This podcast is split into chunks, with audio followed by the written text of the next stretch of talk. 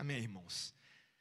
Nesta manhã, nós acabamos de cantar que queremos que o Senhor fale conosco. Este é o nosso desejo. E estamos começando uma nova série de pregações no glorioso livro de Josué. Peço a você que abra neste livro. É o sexto livro da Bíblia. Ele vem logo após o Pentateuco. Ele pertence a um gênero distinto do gênero da lei, da Torá. Ele é dos livros históricos, ah, que vai de Josué até o livro de Esther.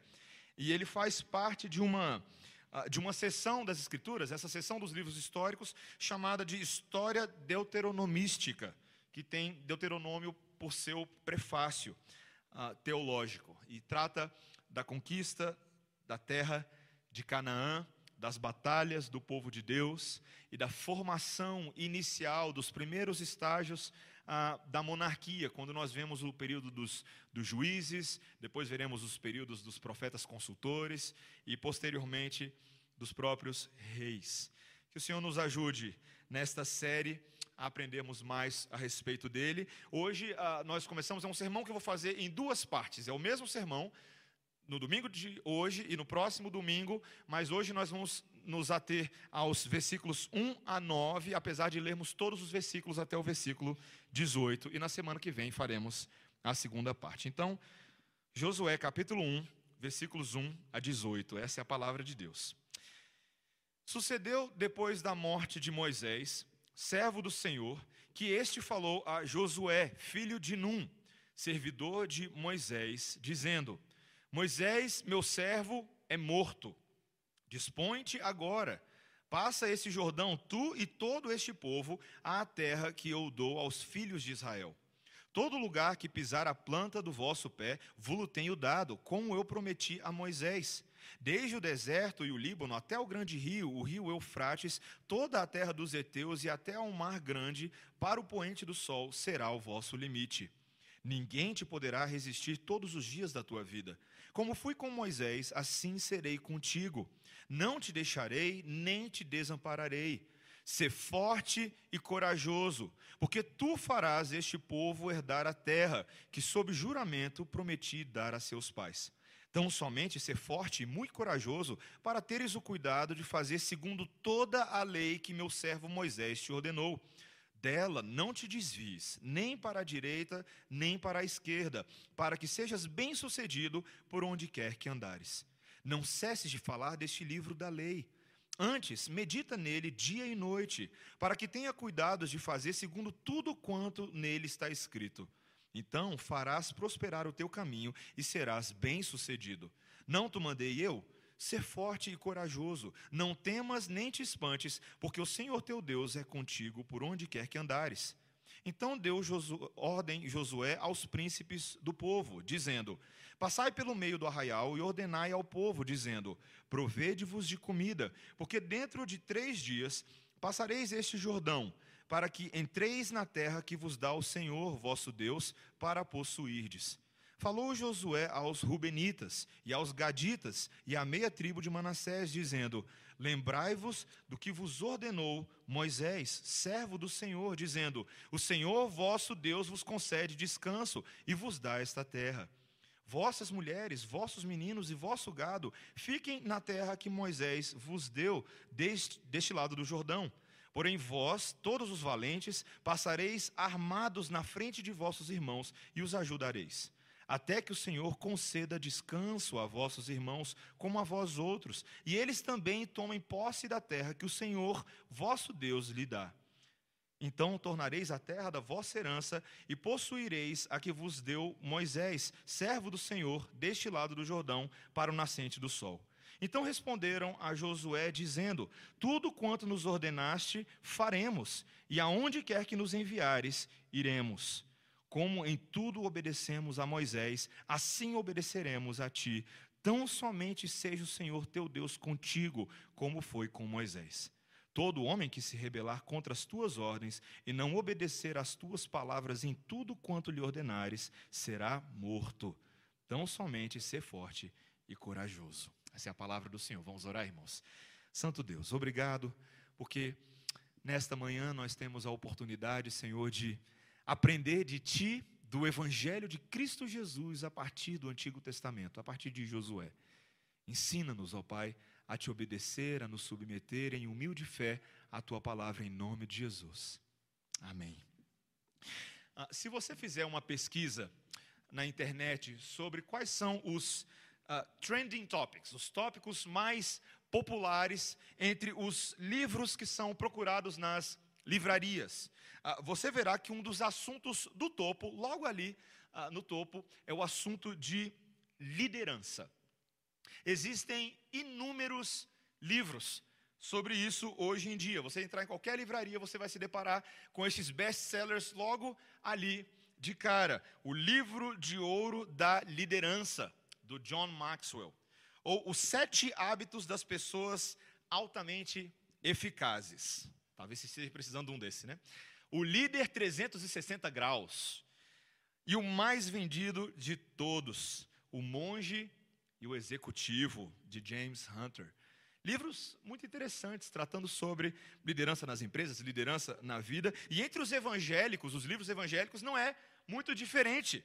Liderança com propósitos do Rick Warren, a formação de um líder da Joyce Meyer, e por aí vai. Tem muito livro. A ideia por trás desse fenômeno é que, de uma certa maneira, todos são chamados para serem líderes e gestores de suas vidas e de outras pessoas. E através dessas virtudes de liderança que um ser humano pode se desenvolver autenticamente ah, ele pode desenvolver responsabilidade, ele pode desenvolver iniciativa, proatividade, ele pode desenvolver o potencial de outras pessoas, não apenas o seu próprio ah, potencial. Ah, e certamente a palavra de Deus, a, a Bíblia, ela fala muito sobre liderança, muito.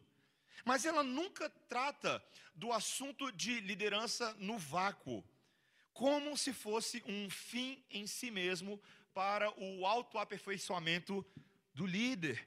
A liderança cristã, ela está sempre ligada ao espelhamento da liderança de Deus, da glória de Deus e do caráter dele na vida do povo. E ela sempre tem em vista a proclamação das boas novas de Cristo e da transformação de pecadores em uma tripla função: redimidos, servos e líderes.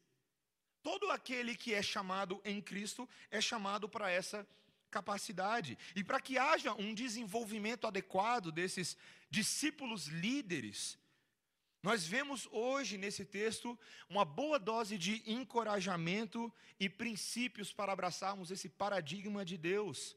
Neste livro de ouro, o único modelo divino que garante de fato o sucesso dos seus líderes. E nós vemos aqui hoje três, três grandes verdades, meus irmãos. O primeiro é que Deus levanta novos líderes. Segundo lugar, que Deus instrui como seus líderes devem proceder. E em último lugar, que Deus encoraja e persevera com os seus líderes. São três grandes verdades para nós nessa manhã. Vejamos primeiro como Deus levanta novos líderes. Veja o que diz o versículo 1.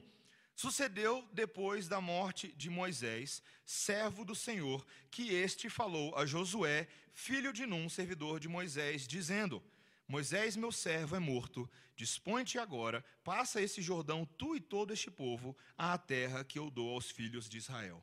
O livro abre com um lembrete de morte. Alguém muito importante no povo e na história de Israel havia morrido. E nós estamos falando nada mais, nada menos do que Moisés, o grande servo do Senhor, o libertador do povo no Egito, o mediador da aliança entre Deus e o povo no Monte Sinai por meio de quem Deus havia realizado incontáveis proezas nas planícies desertas de Moabe. Moisés havia morrido. E agora, José? Ah, Moisés, e agora, gente? Quem estaria à altura para substituir Moisés?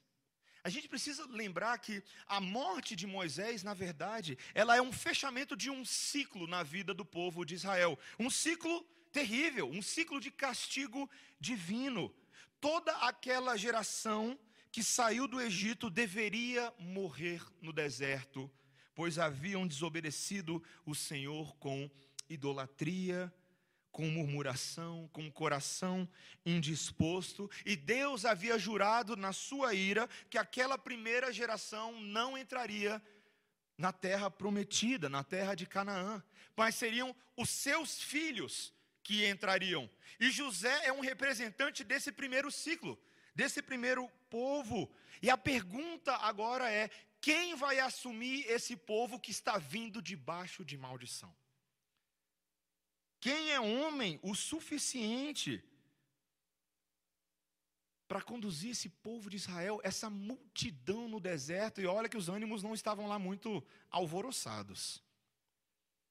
Deus havia pesado a mão, não era uma tarefa fácil, mas Deus levanta um líder.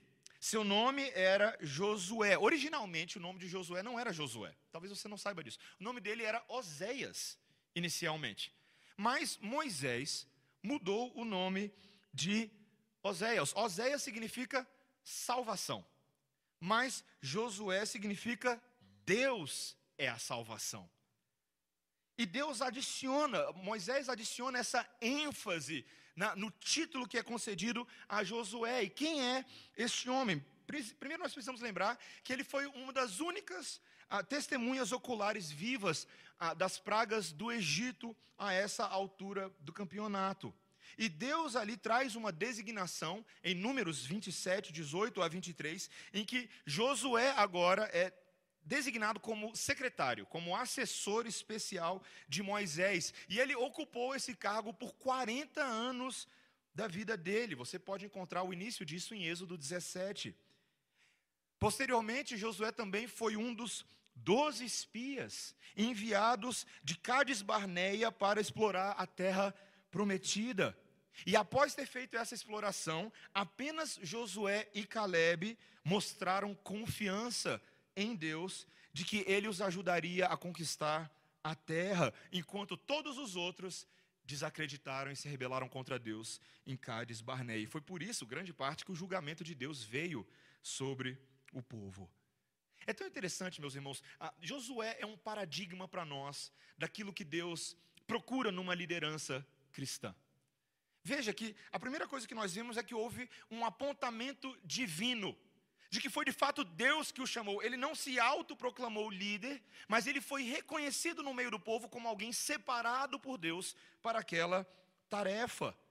O povo poderia observar claramente na vida de Josué que ele era alguém que experimentara a caminhada com Deus ao longo dos anos.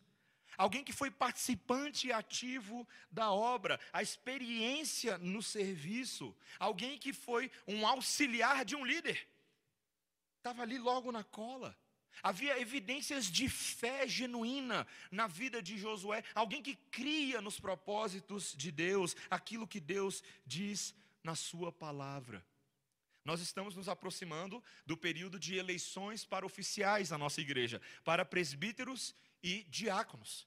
E é muito importante que nós, como igreja, percebamos que a palavra de Deus nos dá critérios claros daquilo que se espera num potencial oficial da igreja, num presbítero e num diácono. Essas listas aparecem não somente no Novo Testamento, mas também aqui no Antigo Testamento. São critérios objetivos, critérios claros que eu e você devemos ser capazes de observar nos homens de Deus. Não é baseado em achismo, não é baseado em popularidade no Facebook, é baseado naquilo que Deus espera dos seus servos.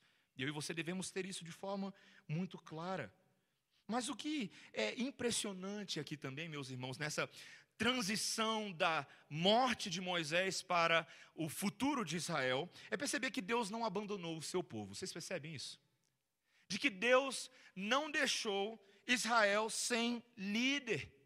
De que mesmo com toda a transgressão que foi cometida no deserto, Deus era fiel à promessa de que havia dado a Moisés, a promessa de que ele mesmo seria o sustentador dos israelitas. E, e isso é um conforto e um consolo para os nossos corações, de que Deus tenha esse padrão. Eu lembro quando eu estava no seminário, Mississippi, sul dos Estados Unidos, e era o Mississippi, apesar de ter sido um, um, local nos Estados Unidos que floresceu com o Evangelho, o cinturão da Bíblia, no sul dos Estados Unidos, na década de 40, 50, 60 e 70, ah, houve muita plantação de igreja, houve muita evangelização, mas esse período áureo passou e hoje você tem várias igrejas que estão lá mortas, literalmente morrendo, igrejas que envelheceram não houve uma renovação demográfica dos jovens, não houve evangelização, e você tem esses elefantes brancos do evangelho aqui e ali. Eu lembro uma vez que eu fui pregar numa igreja, uma igreja enorme, irmãos, enorme, uma igreja gigante. Eu cheguei para o culto às oito e meia da manhã com a minha esposa e tinham quatro pessoas na igreja. Quatro pessoas. E elas não estavam sentadas todas no banco da frente, estavam espalhadas pela igreja. Pensa a sensação do pastor pregando para quatro pessoas. Mas, queridos, o que é impressionante é que, enquanto essa realidade era verdade no Mississippi, ao mesmo tempo eu estava num seminário borbulhando de homens desejosos de ir até essas igrejas, de revitalizar, animados, excitados com a obra de Deus. Deus levanta a seu tempo líderes, e Ele tem feito isso, meus irmãos. O plano de Deus sempre avança, líderes antigos passam líderes novos são levantados, e esse ciclo nunca irá parar até o retorno de Cristo. E preparar novos líderes, especialmente pastores, é um dever da igreja, não do seminário, como a gente pensa. A gente terceiriza a formação dos nossos pastores. Pastores são formados dentro do corpo de Cristo.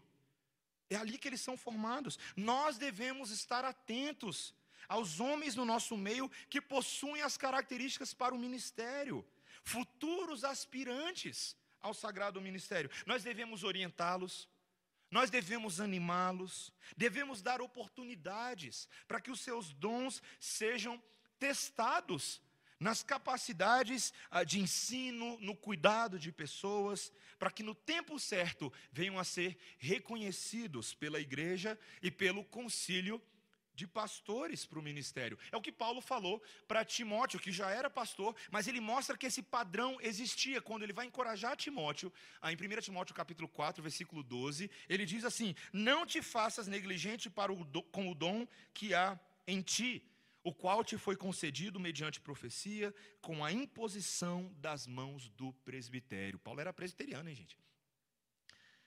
Mas veja como é importante isso. Como é importante que nós tenhamos essa forma de pensar. Líderes precisam ser formados. Eles não nascem prontos.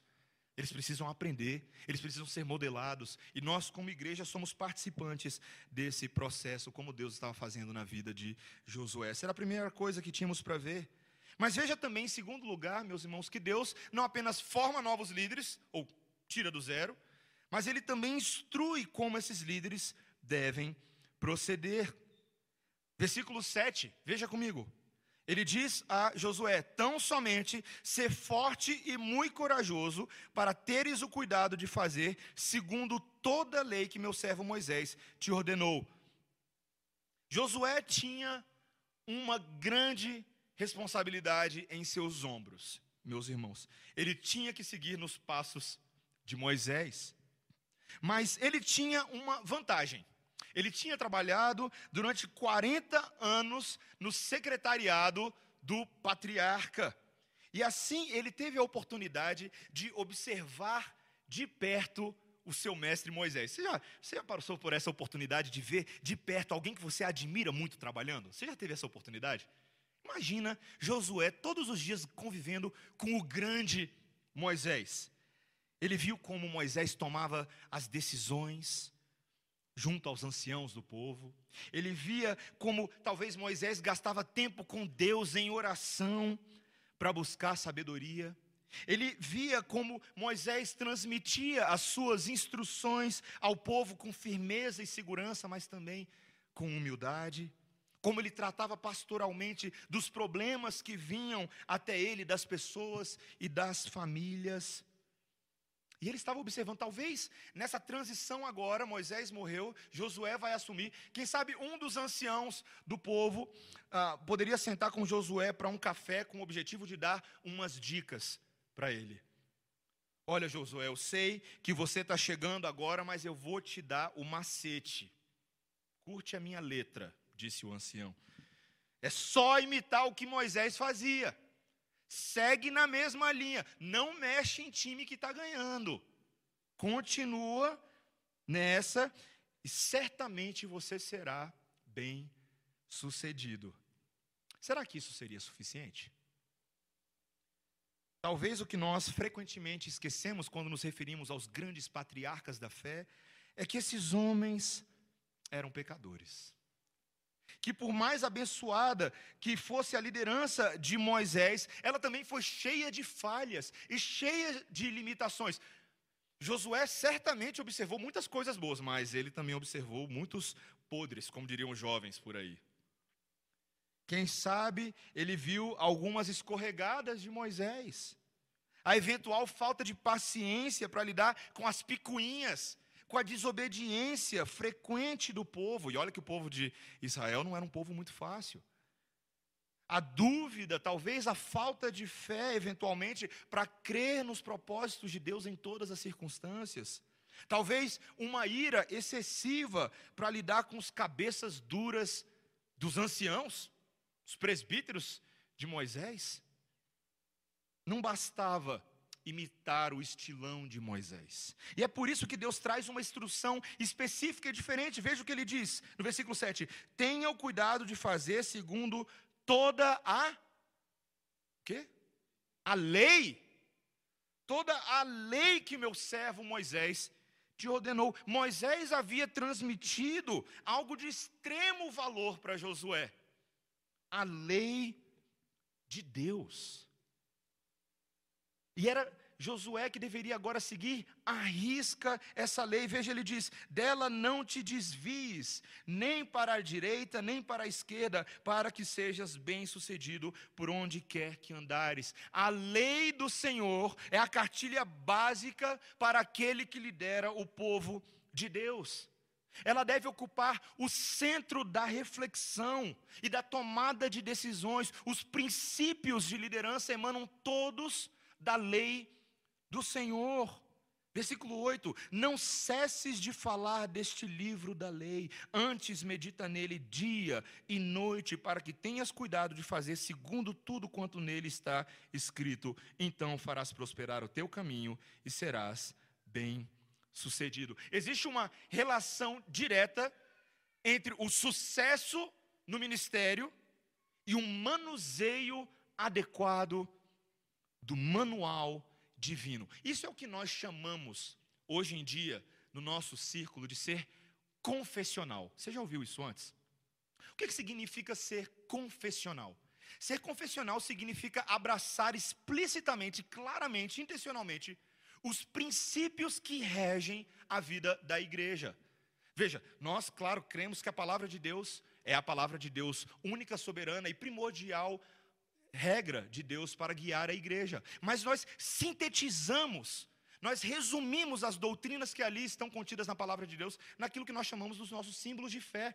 A confissão de fé de Westminster e seus catecismos maior e menor são a síntese, o resumo daquilo que nós cremos. E um pastor presbiteriano, para ser pastor presbiteriano, ele tem que subscrever a esses princípios, que em outras palavras ele diz: eu subscrevo a nossa interpretação das escrituras sagradas. E isso vai orientar meu ministério. Isso é sério?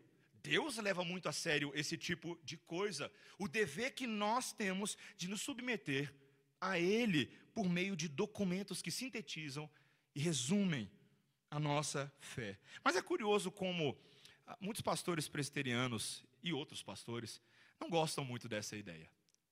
E na verdade, isso é só um reflexo ah, do fato de que as pessoas, de uma forma geral, não gostam muito de manuais e cartilhas. Não é verdade?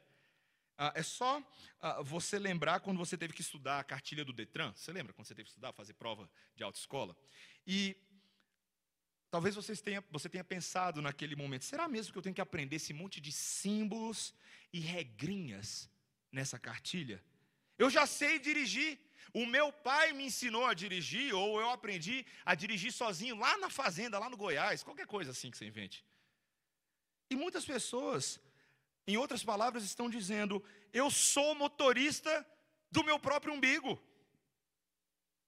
Eu sei o que é melhor, mas é justamente por causa disso, meus irmãos, que muitos condutores, os que desconhecem as regras de trânsito, causam acidentes ano após ano, porque não respeitam a cartilha. Meus irmãos, quando um líder desconhece a lei do Senhor, acidentes acontecem. Isso é um fato. Claro que muitos desses eventuais acidentes de ministério, de igreja, estão às vezes fora do alcance de uma liderança. Mas o que dizer daqueles que são de inteira responsabilidade dos que conduzem a igreja do Senhor? Vemos hoje em dia ministérios inteiros sucumbindo por causa da negligência de vários líderes com a orientação bíblica. Homens que estão atrás de modelos de liderança eficaz que são usados nas grandes empresas, biografias dos líderes da economia, dos líderes de mercado, mas no final são pastores que se acabam acabam se assemelhando muito mais aos reis de Israel que causaram a ruína do povo do que aos bons reis. Cartilhas que não são utilizadas levam ao acidente nas igrejas. Mas também, cartilhas são boas porque elas podem corrigir acidentes, porque elas podem mudar o curso. Talvez você se lembre do rei Josias.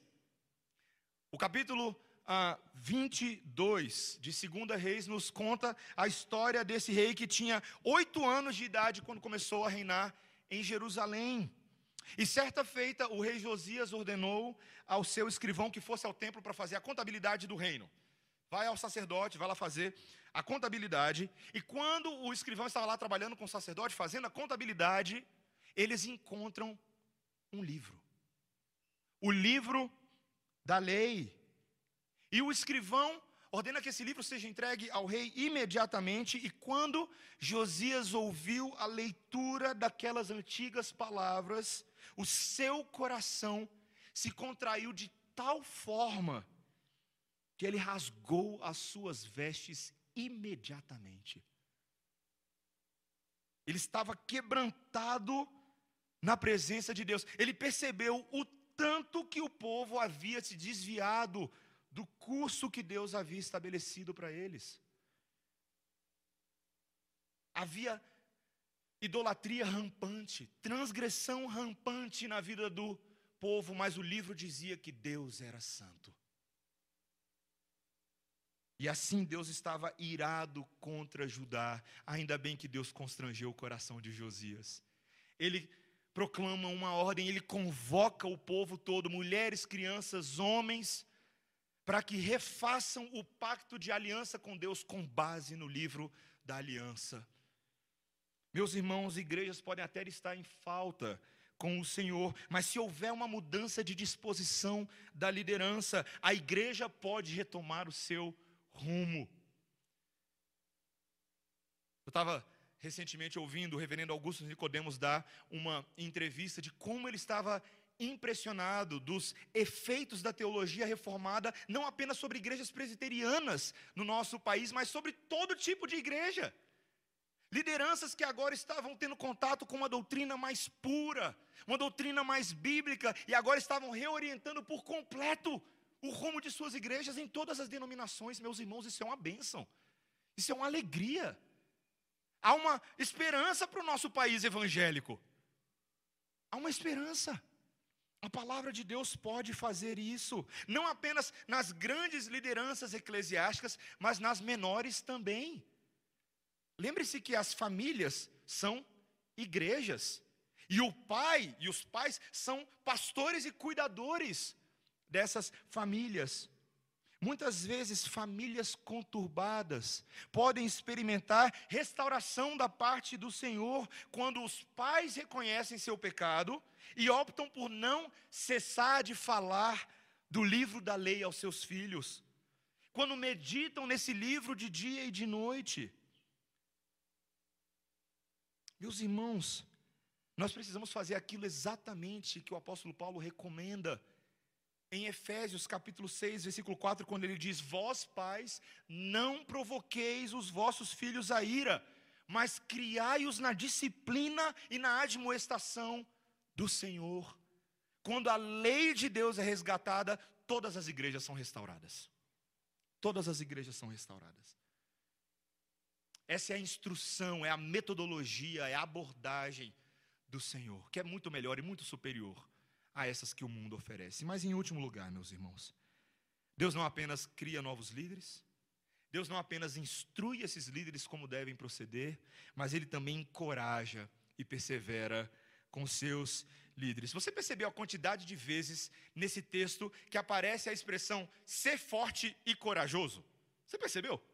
Versículo 6, versículo 7, versículo 9, Deus estava dando uma boa dose de encorajamento para Josué. Sabe por quê, meus irmãos? Porque ele ia precisar. Coloque-se no lugar de Josué. Rapaz, o trem ia ser feio. Porque de fato eles iriam conquistar a terra prometida, mas meus irmãos, o custo disso seria alto. Nas a conquista da terra prometida iria envolver para Josué muitas dores de cabeça, muito suor e muito sangue, literalmente. Nas batalhas que estavam se chegando, muitas vidas seriam ceifadas, muitos corpos seriam feridos e mutilados, os corações ficariam abalados, os cabeças dos clãs continuariam a contestar as decisões militares e estratégicas de Josué e dos anciãos, e a conclusão, meus irmãos, é que Josué em muitos momentos se sentiria só e desamparado. Talvez esse seja essa seja uma das características mais presentes quando nós tratamos de liderança cristã. A constante sensação de abandono e solidão no meio do ministério. Isso não é irônico? Que pastores estejam muitas vezes cercados de uma multidão de pessoas, mas estejam sós no meio dessa multidão. E os motivos para isso são diversos, meus irmãos. Sim, o chamado para os líderes, o chamado para pastores, é muitas vezes um chamado pesado, um fardo que deve ser carregado em alguma medida por eles mesmos. É um chamado a serem representantes da santidade de Deus. Eles devem comunicar a lei do Senhor com fidelidade, não somente com as suas palavras, mas também com o seu caráter, na sua integridade. E isso não é fácil. A pressão é grande. Além disso, a quantidade de problemas que se avoluma em seus corações e mentes passa muito das oito horas de trabalho na carteira de trabalho. Muito. Mesmo quando esses pastores comunicam a palavra fielmente, o coração do povo ainda permanece resistente. Vocês conhecem a história de Israel? Vocês sabem como funciona? Satanás opera de uma forma intensa para derrubar líderes do povo de Deus. As esposas e famílias compartilham as dores dos seus maridos, mas muitas vezes se sentem impotentes. E elas mesmas e os filhos mesmos se sentem sós e desamparados. E tantas vezes o povo e a igreja que recebe semana após semana os curativos não retorna em gratidão e não retorna em acolhimento para pastorear o seu pastor. Na nossa igreja nós temos muitos jovens que semana após semana viram para mim e para os presbíteros e dizem que querem ser pastores. Isso é uma bênção, meus irmãos. Isso é uma alegria. Mas deixa eu fazer uma pergunta para você que acha que você quer ser pastor ou oficial da igreja. Você sabe em que buraco você está entrando? Você tem certeza que você está avaliando bem? Que talvez você não esteja sendo motivado apenas por um apreço por teologia reformada. Ai, pastor, eu amo ler livros, eu quero ser pastor. Não é bem assim, não. Pastor é pastor. Não é teólogo que fica escondido dentro de uma sala lendo livro o dia inteiro. Por mais que ler livros seja um componente importantíssimo na sua formação ministerial, isso jamais substituirá o cuidado de corações e almas, de pessoas, o desgaste, o sofrimento, as lutas, as batalhas espirituais secretas no seu coração. A necessidade de ser mais sábio do que a maioria das pessoas, de ser mais maduro, de ser mais paciente e longânimo, de estar pronto a sofrer e, se for o caso, derramar o seu sangue por causa do ministério. Meus irmãos, é puxado. Mas Deus não está aqui apenas para dar um, um senso de realidade para Josué. Ele está aqui para encorajar Josué. E ele encoraja primeiro dizendo que a promessa de Deus é garantida. Olha o versículo 3: Todo lugar que pisar a planta do vosso pé, vou-lo tenho dado, como eu prometi a Moisés. Versículo 6: Tu farás este povo herdar a terra que, sob juramento, prometi dar seus pais. Deus garante o sucesso da empreitada usando o pequenino e limitado Josué. Deus é o responsável por isso, porque a promessa dele é irrevogável. O povo vai entrar na terra. Isso vai acontecer. Mas também, meus irmãos, o segundo componente é que nisso tudo a companhia de Deus é poderosa e permanente. Olha o versículo 5. Ninguém te poderá resistir todos os dias da tua vida. Como fui com Moisés, assim serei contigo. Não te deixarei, nem te desampararei. Versículo 9. Não te mandei eu.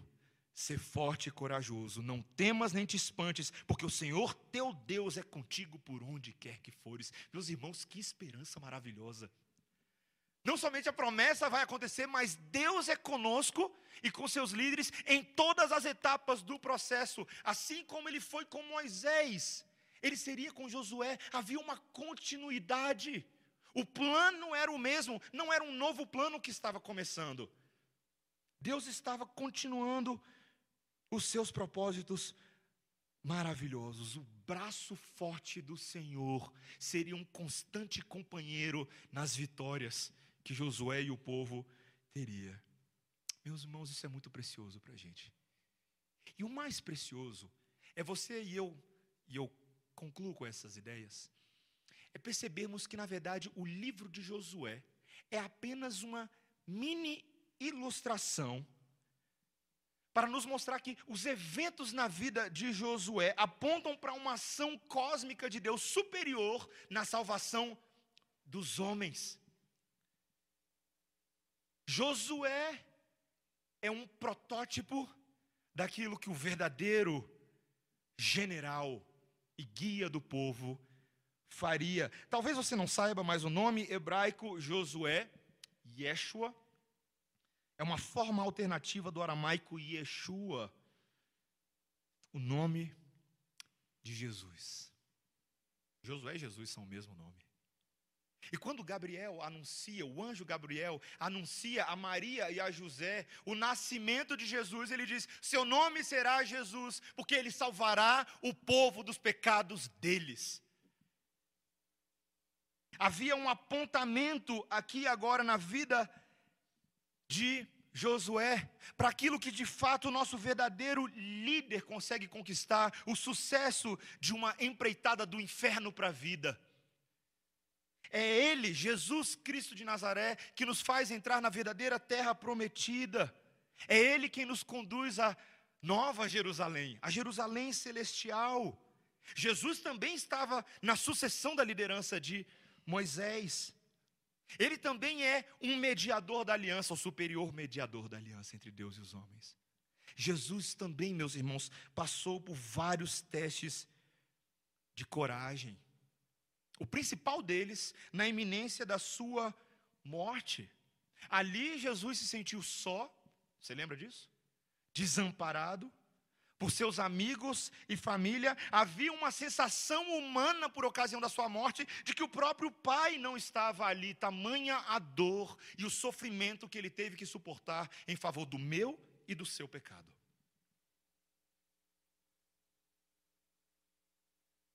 Mas, meus irmãos, a diferença brutal entre a minha e a sua liderança e a liderança dele é que nós falhamos e nós somos tímidos, fracos, medrosos, covardes, mas Jesus foi forte e corajoso na hora mais crucial da humanidade. No momento H, ele experimentou o poder de Deus. Ele de fato morreu, mas ele ressuscitou, ele foi levantado pelo Pai dos mortos. Moisés morreu, Jesus morreu, perdão, Josué morreu, mas Jesus ressuscitou, meus irmãos. Jesus venceu a morte. E por mais que a igreja do Senhor hoje e seus líderes enfrentem tribulações, transições de ministério, falhas, temos a esperança de um antigo fato já registrado nas Escrituras, que Deus é o responsável pela continuidade do plano em Jesus. Ele é o cabeça da igreja até a eternidade. O líder servo, Jesus não apenas modelou a coragem que eu e você devemos ter para abraçar a cartilha de liderança de Deus, mas Ele é a autoridade máxima que assegura o nosso sucesso, como Paulo diz, Ele é a cabeça do corpo da igreja, Ele é o princípio primogênito entre os mortos, para em todas as coisas ter a primazia. Meus irmãos, que líder glorioso. Melhor que Donald Trump, melhor que Barack Obama, melhor que Dilma, melhor que Temer. Pode botar na lista quem você quiser aí. Se você acha que o Neymar é o grande líder do futebol, eles esmaecem diante da glória e grandeza de Jesus. Eles não são nada. E eu e você que estamos em Jesus hoje, podemos ser verdadeiramente fortes e corajosos. Nossa esperança não é vazia. Lembre-se, os discípulos estavam trancados, morrendo de medo da perseguição. Nós lemos esse texto hoje. Jesus morreu e agora? Estavam morrendo de medo. Mas eis que o Cristo morto e ressurreto atravessa quaisquer barreiras físicas e se coloca no meio dos seus discípulos e diz a eles: Paz seja convosco. Paz seja convosco. O próprio Deus estava com eles e ele eventualmente iria comissioná-los para o avanço do reino, quando disse a eles: Eis que sou convosco todos os dias até a consumação dos séculos. Que bom poder realizar a grande comissão, tendo Jesus do meio do seu lado todo santo dia. Meus irmãos, tenham certeza de uma coisa: hoje vocês são chamados para serem líderes, sim. Todos vocês, absolutamente todos vocês. Vocês são chamados para liderar pessoas a Cristo, para conduzir pessoas à salvação. E você deve usar o método do Senhor para isso. Talvez até possa se beneficiar, eventualmente, com os sete hábitos das pessoas altamente eficazes, ou o líder 360 graus. Mas tem horas, meus irmãos, que a filosofia não basta, como dizia uma certa cantora evangélica. Nessas horas, você precisa se lembrar da canção que é cantada por aqueles que leem o único livro de ouro da liderança cristã. A nossa canção que deve emanar dos nossos corações é só em Jesus confiarei, Ele é minha força, minha luz, minha canção, a pedra angular que me sustém na tempestade ou sequidão. Amém? É Ele que é o nosso líder. E nós devemos seguir nos passos dele. Que o Senhor nos ajude a sermos assim, irmãos que sejamos fiéis e que possamos aprender a partir de Josué o método de sucesso do nosso Deus. Oremos, irmãos. Senhor, obrigado pela tua palavra nesta manhã, que nos constrange, que nos ajuda a compreender os teus santos propósitos e nos revela como Deus nos conduz à terra prometida em Cristo Jesus, nosso libertador, nosso salvador, nosso Messias amado que veio para nos salvar. Senhor, coloca os nossos olhos nele e na lei dele, para que jamais nos desviemos para a direita ou para a esquerda. E para que sejamos bem-sucedidos verdadeiramente nos nossos propósitos, não o sucesso que os homens aprazem, mas aquele que lhe é aprazível, Senhor. Aquele que é bom aos teus olhos. Aquele que de fato traz alegria e máximo gozo e prazer para o nosso Criador. Que sejamos assim, Senhor. Ajuda-nos a alargar a vida de pecado e abraçarmos o caminho da salvação, em nome de Jesus. Amém. Vamos ficar de pé, irmãos? Vamos cantar ao Senhor e nos preparar para a ceia.